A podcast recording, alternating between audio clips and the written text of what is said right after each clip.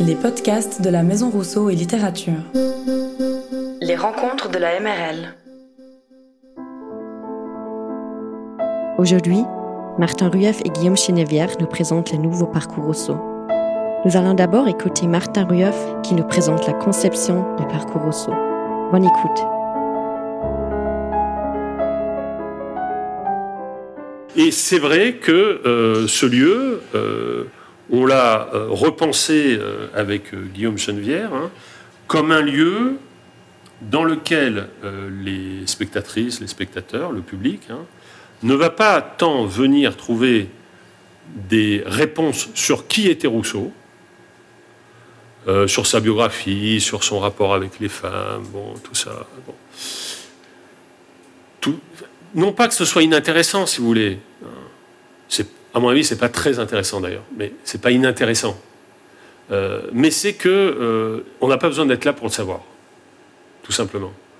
Euh, parce qu'aujourd'hui, alors c'était pas le cas quand on s'est formé nous. Hein, aujourd'hui, les, jeunes gens et les jeunes filles qui veulent en savoir sur Rousseau, ben, ils peuvent tout de suite coller le prof en cours parce qu'ils sortent leur portable et disent non monsieur, c'était pas en avril, c'était le 15 mai. Vous avez dit avril, c'était 15 mai. Donc c'est plus ça le rapport qu'on peut avoir aux écrivains maintenant. Et à mon avis, c'est tant mieux, c'est pas du tout regrettable, hein, et les profs qui regrettent ça sont des profs qui veulent pas faire leur boulot, c'est tant mieux, parce que grâce à ça, on peut enfin poser les vraies questions. Parce qu'avant, quand vous aviez, euh, c'était euh, encore mon cas, hein, quand vous aviez un cours sur Rousseau, euh, premier cours, la vie de Rousseau. tout le monde tombait. Hein, deuxième cours, l'œuvre de Rousseau. et puis on disait, alors ça commence quand le cours là? C'est bon là? Donc on n'est pas on n'est pas là pour ça, non? Voilà. Et donc notre idée avec euh, Guillaume et le, début, hein, il me plaît de rappeler ça. Hein, le début, ça a vraiment été des, rêveries euh, à deux. Hein, on se disait qu'est-ce qui peut, qu'est-ce qui peut intéresser les gens aujourd'hui? Qu'est-ce qui peut euh, attirer les gens avec Rousseau? Parce que Rousseau, vous le savez autant que moi, il est à la fois et il savait que ça serait comme ça d'ailleurs. Il est extrêmement connu et très peu lu. D'accord? Donc c'est vraiment un paradoxe. C'est-à-dire que tout le monde, hein, tout le monde, enfin tout le monde, j'exagère, hein, mais beaucoup de gens se disent tiens Rousseau c'est ça, c'est la nature, ben, il a abandonné ses enfants, ah c'est euh, un révolutionnaire gauchiste, ah bon, bon d'accord, bon. Donc Rousseau il est connu, mais il est très peu lu. Or on s'est dit avec euh, Guillaume, et je ne pense pas du tout trahir notre volonté, notre idée c'est de donner envie de le lire. Voilà. Et ce parcours, hein, c'est vraiment euh, une incitation à lire Rousseau. Et pas le lire euh, comme l'université veut qu'il soit lu, qu'on ait un rapport à Rousseau qui soit un rapport de femmes et d'hommes de 2021. Voilà. Et donc, il est tout à fait probable, et il est même souhaitable, que dans 30 ou 40 ans, hein, ce parcours soit caduque, parce que euh, ce à quoi il est censé euh, répondre, c'est la question suivante. Quelles sont les accroches que Rousseau offre pour saisir la modernité Et toutes les, ce qu'on appelle avec Guillaume des niches, mais bon, euh, on peut appeler ça aussi des sections, etc., hein, ont été conçues comme des accroches pour parler du monde moderne.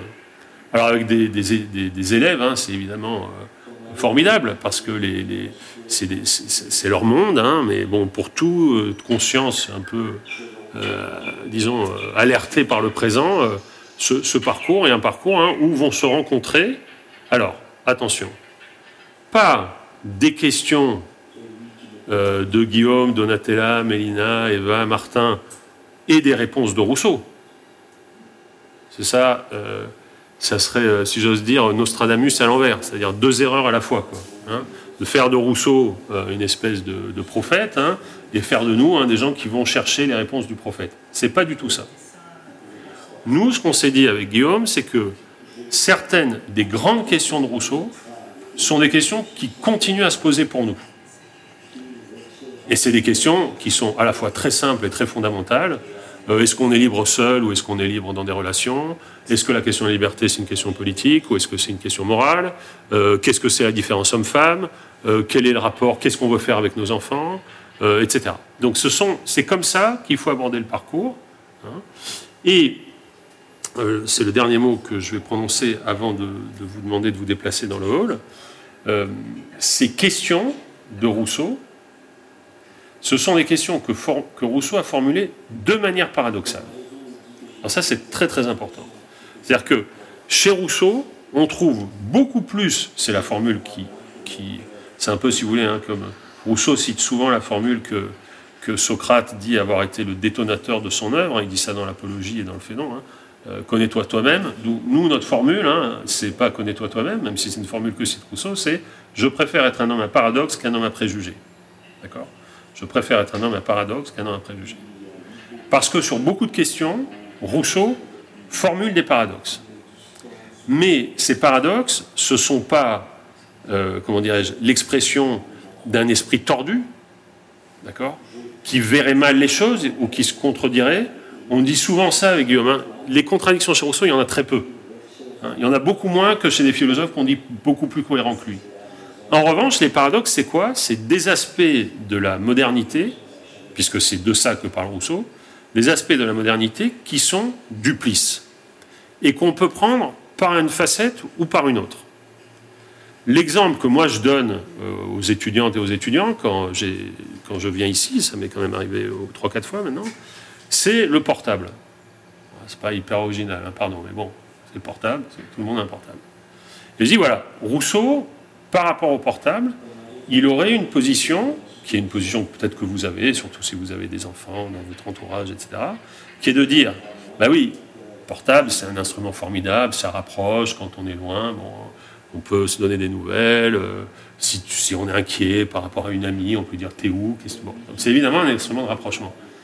Mais c'est évidemment aussi un instrument d'éloignement démentiel. C'est-à-dire que euh, nos gamins qui viennent à table avec les portables, hein, c'est-à-dire qu'ils ne nous parlent pas et qui s'envoient, on a envie de leur dire, mais enfin, c'est la vraie question. T'es où? Dans quel espace tu vis? D'accord? Ben Ça, c'est un paradoxe. D'ailleurs, le, le, portable, c'est vraiment un paradoxe. C'est-à-dire c'est lien et des liaisons, c'est euh, sentiments et c'est abstraction, etc. etc. D'accord? Et donc, euh, ce qui fait de Rousseau un homme à paradoxe, à mon avis, c'est son extraordinaire sensibilité politique. Avant même d'être un théoricien politique, Rousseau, c'est quelqu'un qui a une sensibilité politique. Qu'est-ce que ça veut dire une sensibilité politique? Ça veut dire que dans beaucoup de situations, il perçoit bah, tout simplement le côté sombre des pseudo-inventions de liberté. D'accord? Et notamment dans les inventions techniques, hein, n'oubliez pas qu'il écrit un moment où le, progrès euh, est conçu comme une espèce de chaîne de causalité entre progrès scientifique, progrès technique, progrès social et moral. Lui, il dit le progrès scientifique, qui le nierait? Donc c'est pas les yaourts de la laitière, hein, Rousseau. Hein, c'est pas, euh, comme il dit à Voltaire, hein, j'ai jamais dit qu'il fallait brouter l'herbe. Ça, il faut être idiot pour. euh, il n'y a que Voltaire. Hein, parce qu'il faudrait, il faudrait faire un livre sur la bêtise de l'intelligence. Que, que avait dit ça. Mais Voltaire, c'est à la fois un des plus gros esprits de son siècle et aussi un des plus abrutis quand il veut. Et c'est vraiment, il est, obtus, comme on dirait. Et donc, il ne comprend pas ce que dit Rousseau. Rousseau ne dit pas du tout il faut retourner en arrière. Il dit ne croyez pas que la consécution progrès scientifique, progrès technique, soit qu'on puisse la reproposer sur le progrès social et moral. Et il dit il y a beaucoup de progrès techniques qui nous entourent et qui rendent nos vies plus faciles, personne ne le nie, qui sont des menaces pour la liberté. Et ça, c'est de la sensibilité. C'est exactement ce qu'on disait sur le portable. Vous n'avez pas, enfin je sais pas, hein, je ne veux pas m'avancer, mais on n'a pas des théories sur le portable. Mais on a une sensibilité, on se dit, tiens, il y a quelque chose là-dedans qui, euh, dans les relations sociales, Rousseau voit de l'aliénation où ses, amis et collègues voient de la libération. Euh, sur les relations, euh, par exemple, aux, colonies, hein, Rousseau, c'est quelqu'un qui est... Au début, hein, il n'a pas de, théorie sur les colonies, il va se la construire, un hein, contrat social, livre 1, chapitre 4, 5, 6, sur le, droit d'esclavage, etc. Mais il y a quelque chose qui ne lui va pas, sensiblement. Il dit, voilà, il y a quelque chose qui n'est pas bien, c'est des hommes comme nous, etc. Euh, et donc, si vous voulez, hein, il a cette sensibilité politique qui lui fait voir le côté, on va dire, double face, euh, ambigu, euh, paradoxal, justement, de la modernité. Or, le monde dans lequel on vit, hein, c'est le monde de Rousseau, du point de vue des conceptions politiques. C'est-à-dire, hein, c'est la question de la démocratie euh, que lui terrorise mais qui ne vit pas, hein, puisque c'est plus tard, c'est le rapport entre démocratie et république, c'est la question de la violence dans l'histoire, et c'est la question évidemment euh, de l'ambiguïté, je finis là-dessus, et puis on va là-bas, du terme libéralisme. N'oubliez pas que le XVIIIe siècle, c'est l'invention conceptuelle du libéralisme, et que le libéralisme, pour les philosophes du XVIIIe siècle, c'est la défense des libertés, du corps, de l'expression, de la religion, contre les forces, disons, euh, d'oppression, la, euh, religion, euh, les théocraties, le, politique, etc. Et donc, évidemment, Rousseau est un libéral. Alors maintenant, le terme, il a, été, au XIXe siècle, au XXe siècle, il a, évolué, hein, puisque libéral veut dire à la fois défense des libertés hein, et libéralisme économique. Alors Rousseau, hein, c'est quelqu'un, par exemple, ben voilà, il voit l'ambiguïté de ce terme et il dit euh, mes copains comme Hume, Montesquieu, qui pensent que le libéralisme économique va de pair avec le libéralisme social, moral, eh ben moi, je, leur exprime mes doutes. Je leur dis, je suis pas sûr. Pourquoi ben, C'est tout simple, hein, parce que Rousseau dit, si le libéralisme économique, c'est la, levée des tutelles d'État sur les forces euh, de production, eh ben, qu'est-ce qui va se passer ben, Les plus faibles sont écrasés par les, plus forts, tout simplement. Et donc, pour Rousseau, la politique, ça consiste à limiter les dommages du libéralisme économique au nom du libéralisme. D'accord Si vous dites ça euh, dans un milieu qui n'est pas sympathique euh, comme le nôtre, eh ben, on vous dit, mais c'est paradoxal. Ben oui, je préfère être un homme à paradoxe qu'un homme à préjugés. La présentation de Martin Rueff est terminée. Maintenant, Guillaume Chinevière nous parle des différentes niches qui constituent le parcours Rousseau.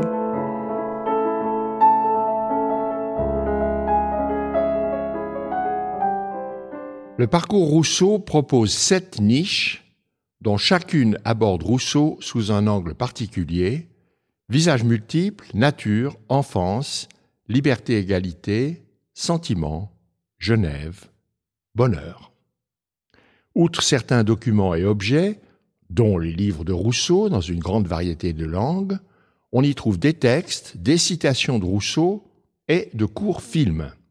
En majorité réalisés par les élèves du master cinéma des écoles d'art de Genève et Lausanne, ces films montrent comment les jeunes d'aujourd'hui interprètent diverses facettes de la pensée et du personnage de Rousseau. L'artiste berlinoise Agnieszka Kruszek en traduit d'autres en animation poétique un des murs de l'exposition est entièrement dévolu à un film évoquant les marches de Rousseau de saison en saison dans les montagnes neuchâteloises. La nature, si chère à l'écrivain, baigne ainsi toute l'exposition. Le vestibule du parcours résume l'esprit général de l'exposition. Rousseau, qui n'ignore aucun domaine de la pensée et du savoir de son époque, identifie les contradictions des Lumières alors naissante, avec une exceptionnelle profondeur et largeur d'esprit. C'est dans ce rôle de lanceur d'alerte qu'il nous passionne aujourd'hui, près de trois siècles plus tard, quand l'ère dont il a interrogé les fondements touche à sa fin. L'exposition s'ouvre par des visages multiples de Rousseau, visages contradictoires, qui tiennent à la manière dont il a été représenté par les artistes, les écrivains, les philosophes, les politiciens, mais aussi au paradoxe et à la variété des thèmes abordés par l'écrivain. Deux portraits célèbres de Rousseau, celui de la Tour, peint en 1753, et celui de Ramsay, dix ans plus tard, frappent par leur différence, non seulement dans le costume, de l'habit de gentilhomme des premiers succès parisiens à la robe d'Arménien, qui est le vêtement de l'exil, mais aussi dans le visage, ouvert et lumineux dans le premier, sombre et fermé dans le second. Rousseau préfère brosser lui-même son portrait, comme il l'a fait dans deux chefs-d'œuvre parus après sa mort, Les Confessions, d'une franchise sur les détails les plus intimes qui a beaucoup choqué, et Les rêveries du promeneur solitaire, introspection d'un genre nouveau qui préfigure le romantisme. Dans un film, une jeune femme dit l'incipit des confessions. C'est la première de plusieurs citations vivantes où des interprètes d'une grande diversité d'âge, de genre et d'origine font entendre la voix de Rousseau. Diverses gravures montrent Rousseau en rêveur romantique, en éducateur, en révolutionnaire, tandis que défilent les jugements contradictoires de ses admirateurs passionnés et de ses farouches détracteurs à toutes les époques. Si Rousseau a suscité à la fois tant d'enthousiasme et tant de haine, c'est qu'il a mis en lumière dans la nature humaine des contradictions que les autres tentent de camoufler. Il est aussi un penseur exigeant qui nécessite une lecture attentive. La fameuse phrase du contrat social L'homme est né libre et partout il est dans les fers est le plus souvent interprétée à contresens. Car Rousseau n'invite pas à se débarrasser des contraintes inhérentes à la vie en société, mais à choisir librement celles que l'on subira afin d'assurer le bon fonctionnement de la société dans laquelle on vit. Après l'épisode du Covid-19, comment ne pas voir l'actualité d'une telle réflexion? Ultime confrontation, le paisible masque funéraire de Rousseau est celui du monstre sous lequel, à la fin de sa vie, il croyait se voir dans le regard des passants. La deuxième niche, nature, aborde un thème central de la pensée de Rousseau. À la fin du XIXe siècle, Amiel pouvait écrire que l'humanité croyant désormais au progrès plutôt qu'à la nature, Rousseau avait vieilli. C'est exactement le contraire que nous ressentons aujourd'hui. Les limites du progrès nous sont devenues évidentes, comme aussi la nécessité de rétablir un lien fort entre l'homme et la nature, que Rousseau juge indispensable. Un film d'animation évoque la plus grande marche que Rousseau ait accomplie, Venise-Paris, en passant par Genève et Lyon, de nombreuses semaines à la Belle Étoile. De multiples citations de Rousseau vantent la marche à pied, exercice auquel il s'est livré quotidiennement toute sa vie et qu'il considère comme nécessaire à l'exercice de la pensée. Deux autres films évoquent la passion de Rousseau pour la botanique, qui occupe une grande partie de la seconde partie de sa vie, le temps de l'exil. Une citation vivante tirée des rêveries et une interview du chanteur Stéphane Eicher qui a reconstitué l'herbier de l'île Saint-Pierre que Rousseau avait initié. Une partie de cet herbier est exposée dans le parcours et les visiteurs sont invités à en consulter les planches. La relation de l'homme et de la nature est partout présente dans l'œuvre de Rousseau. Besoin de protéger la nature pour elle-même, danger des grandes agglomérations où l'homme perd tout contact avec la nature, curieuse propension de notre civilisation à bâtir avec acharnement et effort un environnement artificiel qui fait le malheur de l'humanité. Une citation vivante du discours sur l'inégalité en témoigne éloquemment. Rousseau est bien un précurseur de la pensée écologique de notre siècle. Il interroge aussi la nature de l'homme, difficile à déchiffrer à travers les couches successives dont la civilisation l'a recouverte. Rousseau a le premier l'idée de ce que seront l'ethnologie et l'anthropologie.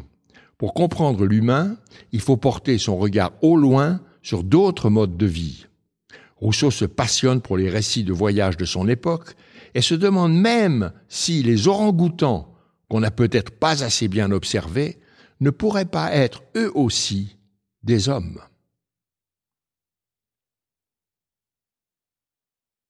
La niche enfance présente une œuvre majeure, Émile ou de l'éducation, dont un écran permet de feuilleter quelques pages du manuscrit. Rousseau y expose une philosophie de la liberté qu'il s'agit de cultiver dès l'enfance, mais aussi une pédagogie dont l'influence se fait sentir jusqu'à aujourd'hui dans le mouvement dit de l'école active. Le parcours en repère les traces chez Pestalozzi, chez Claparède, créateur à Genève de l'Institut Jean-Jacques Rousseau des sciences de l'éducation. Salué comme le libérateur des enfants, Rousseau a pourtant abandonné successivement, dès leur naissance, les cinq enfants qu'il a eus de Thérèse Levasseur. Il a exprimé à maintes reprises le remords de cette action, une citation vivante en témoigne, mais elle demeure difficilement justifiable. Même si l'on sait que plus d'un tiers des enfants nés à Paris à cette époque ont connu le même sort. Une part d'explication tient peut-être à l'enfance de l'écrivain évoqué par un film d'animation. Orphelin de mère à sa naissance, le petit Jean-Jacques rejoint à six ans son père, avec qui il a une relation fusionnelle, mais qui, contraint de fuir Genève, l'abandonne à son tour quatre ans plus tard. À mi-chemin du parcours, la niche liberté-égalité permet de réfléchir à la pensée politique de Rousseau. La liberté sans l'égalité est selon lui une illusion. Seule la loi garantit la liberté des citoyens, or celle-ci ne s'applique ni aux très riches qui la détournent à leur profit, ni aux très pauvres qui passent sous ses filets. Un petit film illustre cet autre avertissement de Rousseau. Il ne fallait pas approcher le flambeau pendant l'orage, mais aujourd'hui le feu est à la maison. Dans la niche, on découvre sur grand écran, subtilement illustré par Agnieszka Krouchek, un beau texte de Martin Rueff sur la politique de Rousseau en général et le contrat social en particulier. On peut aussi consulter une bibliothèque de livres en plusieurs langues de et sur Rousseau. La niche sentiment donne à voir et à entendre le Rousseau musicien. Son devin du village, on en donne un extrait filmé, a beau être une œuvre mineure, elle a eu un extraordinaire rayonnement. Et Rousseau s'est exprimé sur la musique, art humain par excellence, avec compétence et passion. Il a défendu la musique italienne contre la française, mais aussi la réforme de l'opéra entreprise par Gluck, le parcours montre une page de son dictionnaire de musique consacré à notre rang des vaches. Rousseau est avant tout un musicien de la langue. C'est par là qu'il inspire les romantiques français. Le lac de Lamartine fait écho à la cinquième promenade des rêveries. Mais pour Byron et Hölderlin, c'est le personnage de Rousseau qui en fait un héros romantique. Le parcours donne à entendre des textes témoignant de cette double influence de Rousseau sur le romantisme. Le sentiment tient aussi une place primordiale dans la pensée et dans l'œuvre littéraire de Rousseau. Pour lui, raison et sentiment sont indissociables et c'est la passion seule qui nous pousse à agir. Le roman La Nouvelle Héloïse, dont le succès mondial n'a pas d'exemple au XVIIIe siècle, suscite une révolution de la sensibilité. Mais un film interroge, si pour Rousseau la passion est caractéristique des humains, ne sommes-nous pas au bord de développer des êtres artificiels d'une sensibilité semblable à la nôtre? La niche Genève témoigne de la relation contradictoire, amour et désamour, entre Rousseau et sa ville natale. Rousseau l'a passionnément aimé, une citation vivante en témoigne. Il l'a donné au monde pour modèle. Il en a pourtant par deux fois renié la citoyenneté. La première fois lorsqu'il l'a fui adolescent, et la deuxième lorsque, beaucoup plus tard, redevenu citoyen de Genève, il voit ses livres sévèrement condamnés par le gouvernement. Genève a, éprouvé pour Rousseau des sentiments tout aussi contrastés allant d'un enthousiasme populaire qui prend parfois la forme d'un culte, à une farouche haine patricienne. En 1762, non seulement Émile et le contrat social sont brûlés publiquement devant l'hôtel de ville de Genève, un film évoque les autodafés qui s'en prennent aujourd'hui encore à des textes de grande valeur, mais l'auteur lui-même est déclaré de prise de corps, il sera jeté en prison s'il remet le pied dans sa ville natale. Il faut attendre la révolution genevoise de 1792, placée sous le signe de Rousseau, pour que ce jugement soit annulé.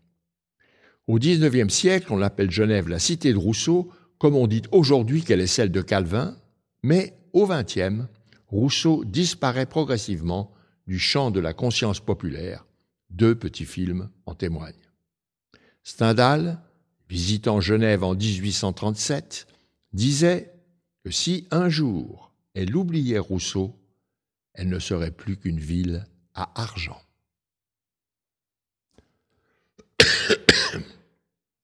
dernière, dernière niche du parcours, bonheur. Rousseau a beaucoup parlé de ses malheurs, mais il a aussi connu des moments de bonheur intense. Il a lui-même observé que le bonheur étant fugitif, il est illusoire de vouloir en faire un état permanent. La niche rend hommage à trois grands amours de Rousseau, Madame de Varence, Sophie Doudetot et Thérèse Levasseur, sa compagne de vie, qu'il a fini par épouser. On y rappelle aussi les lieux de bonheur idylliques pour Rousseau, l'île Saint-Pierre, et la maison de Madame de Varence, les Charmettes, que revisite un petit film. Un autre critique l'illusion si répandue de nos jours qui consiste à chercher dans la consommation d'objets la source du bonheur. Dans un troisième film, Jean Starobinski, un des plus grands rousseauistes, explique la séduction de Rousseau par sa capacité à faire sentir à ses lecteurs et lectrices que le bonheur est à portée de main, qu'il suffirait de faire un pas de côté pour y accéder. Tolstoï évoque les deux influences bienfaisantes de sa vie, l'Évangile et Rousseau. Mais c'est sur un ultime paradoxe que le parcours s'achève, le paisible masque mortuaire de Rousseau, confronté avec le monstre sous les traits duquel il croyait, à la fin de sa vie, que le grand public le voyait. Le parcours est à la disposition de tous et nous vous invitons à le visiter à votre guise. Voilà, c'est fini. Nous espérons que ce podcast vous a donné envie de venir découvrir le parcours Rousseau. À bientôt à la Maison Rousseau et Littérature.